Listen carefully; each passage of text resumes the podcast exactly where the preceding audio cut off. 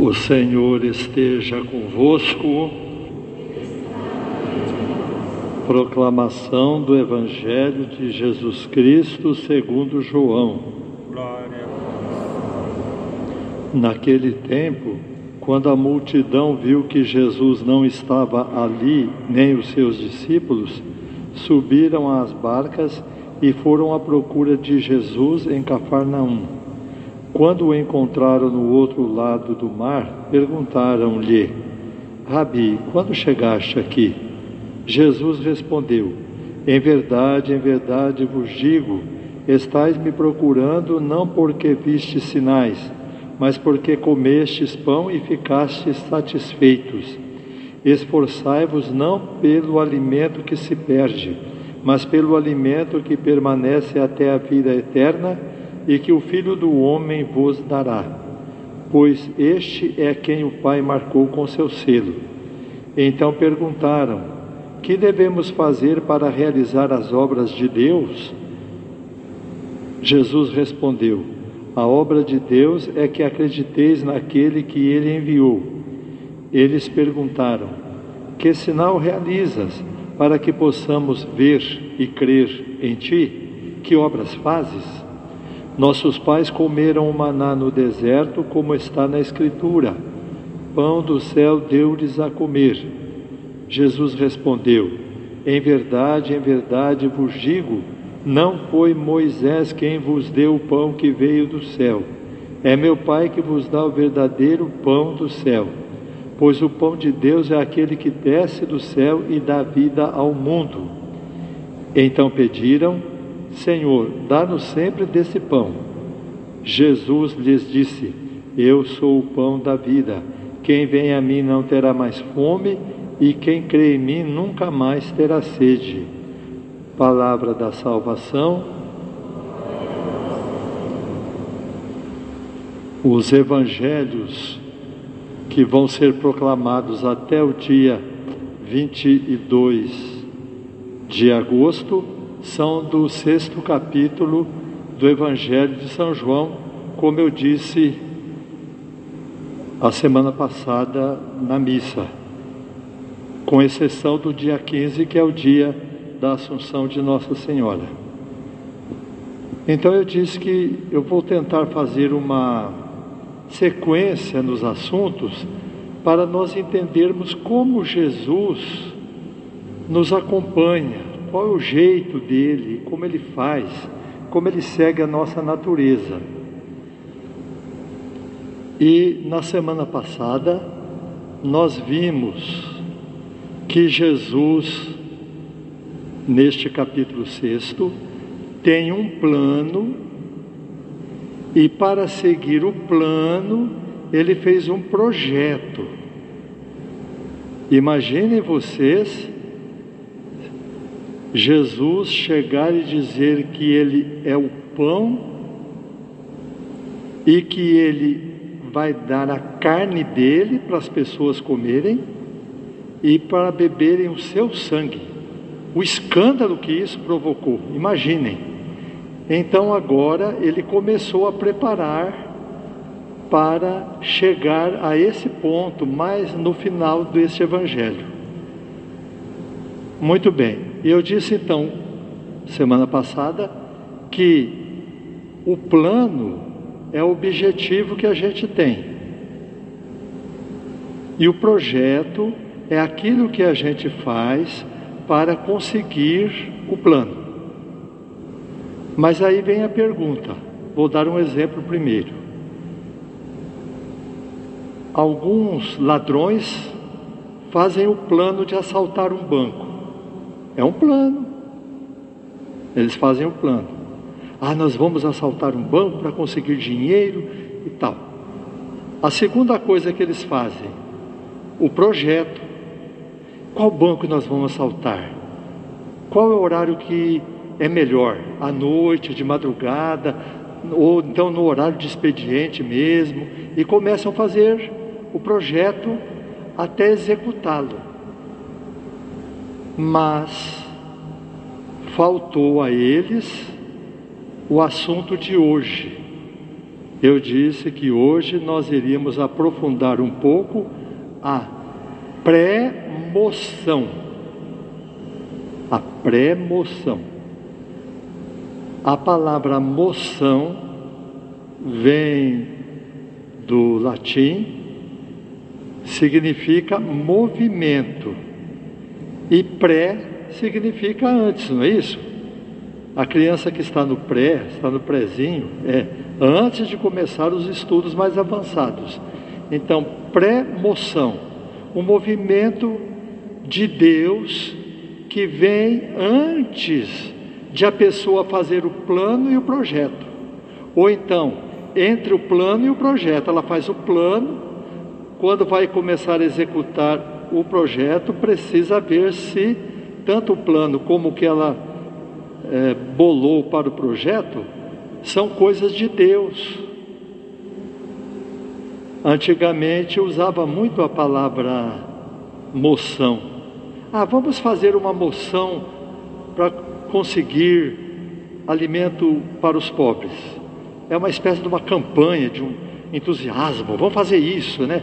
É um movimento. Pré-emoção, o movimento anterior ao plano e ao projeto. Então, prezados irmãos, aí que está. Seria mais ou menos assim, olhem, criar na cabeça a mentalidade de Deus, porque Deus está sempre falando conosco. Mas é preciso saber como, porque qualquer pessoa pode chegar e dizer: Deus me falou que eu tenho que fazer isso aqui. Vamos supor, se eu chegar a essa matriz e inventar assim, né? Deus falou que vocês têm que dar todas as propriedades para a igreja. Ah, mas que Deus que falou isso? E como vocês podem me dizer que Deus não fala isso? Então nós precisamos entender bem. É difícil as pessoas pegarem isso antes de fazer o plano, antes de fazer o projeto, criar a mentalidade de Deus dentro do coração, para agir de acordo com o que Deus pensa. Então nós temos vários recursos. Nós temos, em primeiro lugar, a palavra de Deus. Na palavra de Deus, o mandamento diz: não furtarás. Mas se o ladrão não sabe disso, se ele não está nem aí com isso, se ninguém ensinou a ele nada disso, ele acha que ele está fazendo uma grande coisa e pode até falar que é vontade de Deus. Não, eu vou pegar uma parte desse dinheiro e vou distribuir para os pobres, o resto fica para mim. Então, a primeira coisa é ter familiaridade com a palavra de Deus, conhecer, aprofundar, escutar coisas boas, para que a hora que a pessoa vai fazer o plano e executar o projeto, ela já tenha uma premoção. Antes ela já sabe se é ou não é. Vou dar um exemplo. Eu creio que isto ajude, vocês transfiram isso para a fé. Uma vez eu estava viajando com a minha família e eu que estava dirigindo o carro. Minha mãe, meu pai, meu, minhas irmãs, meu irmão, nós estávamos viajando, indo a São Paulo visitar a família da minha mãe. Paramos em um restaurante bem lá para frente e eu não percebi que eu estacionei num lugar que atrapalhou um carro que estava à frente. Entramos, o dono do carro veio, Falou, isso no comecinho, eu tinha uns 18 anos, eu tinha acabado de tirar a carteira de habilitação. Será que o senhor podia tirar o carro, você, né? Será que você podia tirar o carro para eu poder sair? Eu, com a minha cabeça, como se estivesse em São José do Rio Pardo, tirei a chave e dei para ele. Falei, pode, pode tirar o carro. Minha mãe estava longe, veio e falou, o que aconteceu? Aí eu contei, falou, 18 anos, né? Menino, ele pode pegar o seu carro, roubar e ir embora. Você não sabe se é o dono do outro carro ou não. E é verdade, não é? Então eu estava assim como se estivesse em São José do Rio Pardo, com os meus amigos conhecidos, entreguei a chave. A hora que eu saí, o senhor já estava voltando com a chave e me entregou. Falei, ainda bem, né? deu tudo certo. Olhem só, faltou o quê? Pré-emoção. Eu não estou em São José do Rio Pardo, esse homem aqui pode ser um santo, mas eu não conheço. Então eu vou lá, eu tiro o carro. Muito bem. Agora eu vou mostrar como eu consegui melhorar nesse ponto. Esse fato eu já contei, acho umas duas vezes aqui em São José em algumas missas.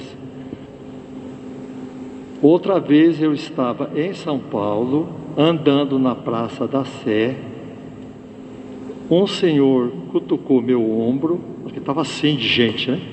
Cutucou meu ombro e mostrou a uns três metros uma nota de dinheiro.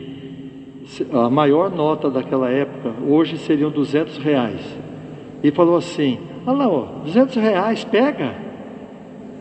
Na hora, eu virei para ele e falei assim: Se o senhor viu primeiro, por que, que o senhor não pegou? Ele nem me conhece, não sabe quem eu sou, vai bater no meu ombro e mostrar o dinheiro para eu pegar? Eu, por que, que o senhor não pegou? E continuei. Um dia eu contei esse caso num local aqui em São José. Uma pessoa falou, falou: o senhor fez muito bem. Eles fazem o seguinte: como está um pouquinho longe, a hora que você vai pegar o dinheiro, um vem, eles estão em três ou quatro. Um vem correndo e pega o dinheiro para não perder e os outros já colocam a mão no bolso, derrubam no chão, pega tudo e vai embora. Ah, a pré-emoção. A minha mãe há 30 anos lá falou: Menino, entrega a chave para o rapaz lá que ele pode levar o seu carro. Agora, uma nota de 200, nem aí. Então, imagina que eu vou pegar. Então, isso que nós temos que aprender. Eu dei um exemplo assim, muito é, banal, né? muito pobre mas para a parte espiritual serve. Se você vai se educando, se você tem quem fale para você, faça isso, não faça aquilo, quando é criança. Depois você cresce e continua, vai à igreja, reza, lê bons livros. A hora que chega uma tentação, ah, estou nem aí, vira para lá, pronto. Pré-emoção. Por isso Jesus diz aqui, olha o que ele diz: vocês estão me procurando porque eu dei pão para vocês. Procure o pão que não acaba. Procure o pão dos céus. Isso que é promoção. Ou, aliás, premoção. E aí dá a promoção, né? Porque tem a premoção, a promoção, a remoção e assim por diante. Mas é aí que você entende. Jesus é o pão que dá vida e ele promove, dá promoção dentro de nós, de nós entendermos a premoção e evitarmos a tentação, evitarmos o mal, evitarmos aquilo que nos atrapalha, sermos rápidos para deduzir se uma coisa é boa ou não é. Então, Jesus sendo bom, deu o pão e eles não entenderam porque eles ainda não tinham a premoção. Por isso Jesus continuou: olhem a paciência de Jesus no Evangelho de hoje. Esforcem-se pelo alimento que não perde. É, a obra de Deus é que vocês acreditem em mim. É, que obra o Senhor faz? Ah, nossos pais comeram o maná no deserto e morreram. Não, não foi Moisés que deu o pão que veio do céu, meu Pai que dá o verdadeiro pão. O pão é aquele que desce do céu e dá vida ao mundo. Senhor, dai-nos sempre desse pão. Eu sou o pão da vida. Quem vem a mim não vai ter mais fome. Quem bebe minha água não vai ter mais sede. O que Jesus estava falando? Cuidado, a premoção aí dentro, ó. Não fica olhando para o pão que eu dei para vocês, não. Olhem para o, mim, que eu sou o pão dos céus, né? Então vamos aprender. Vejam se vocês estão rápidos para deduzir o que é bom e o que não é. Depende dessa pré-emoção. Se não estiverem rápidos, procurem cada vez mais aprofundar a leitura da Bíblia, escutar coisas boas, ler livros bons, aproximar-se de Jesus Cristo, para que depois da pré-emoção venham bons planos e venham bons projetos. Louvado seja nosso Senhor Jesus Cristo.